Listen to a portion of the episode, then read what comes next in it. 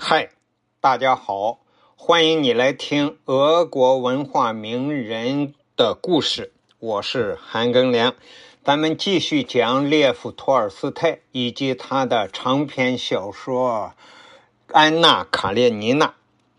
安娜·卡列尼娜出身于贵族，这是说小说里头的这个人物啊。她气质高雅，风度迷人，是彼得堡社交界著名的美人。安娜十六岁的时候，嫁给了比她大二十岁的卡列宁。卡列宁在政府部门担任要职，醉心于功名，孜孜于公务，是一架十足的官僚机器。他生性古板，毫无生活情趣，也不知道爱情为何物。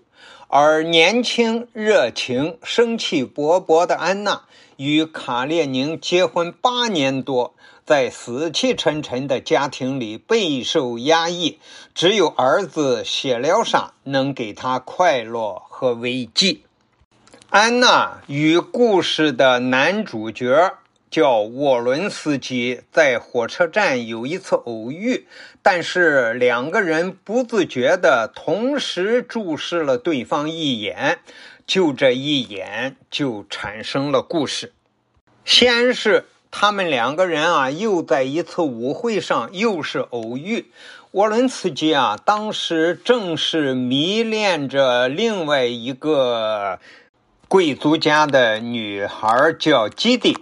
但是呢，在舞会上一看见安娜来了，他就不顾一切的与邀请安娜跳舞，而把他热恋的那个基地撇在一旁。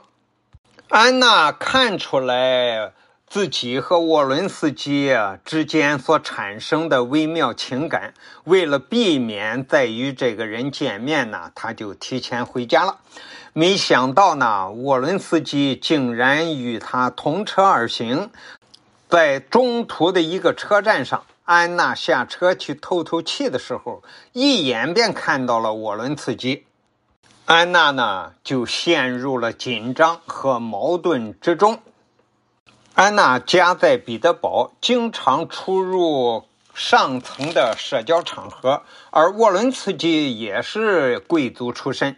他对安娜就是如影随形，紧追不舍。后来呢，安娜和沃伦斯基之间过分亲热的关系啊，就引起了彼得堡社交界的纷纷议论。卡列宁当然也就听到了一些，但是呢，卡列宁只是向他的妻子讲一些社交界的大道理。安娜在这么多年里本来就不喜欢卡列宁的那些呆板、没有感情。那么现在遇到沃伦斯基啊，安娜终于成了沃伦斯基的情人。这里面啊有好多情节，当我读到的时候，我感到非常的吃惊。卡列宁在社会上有很高的地位。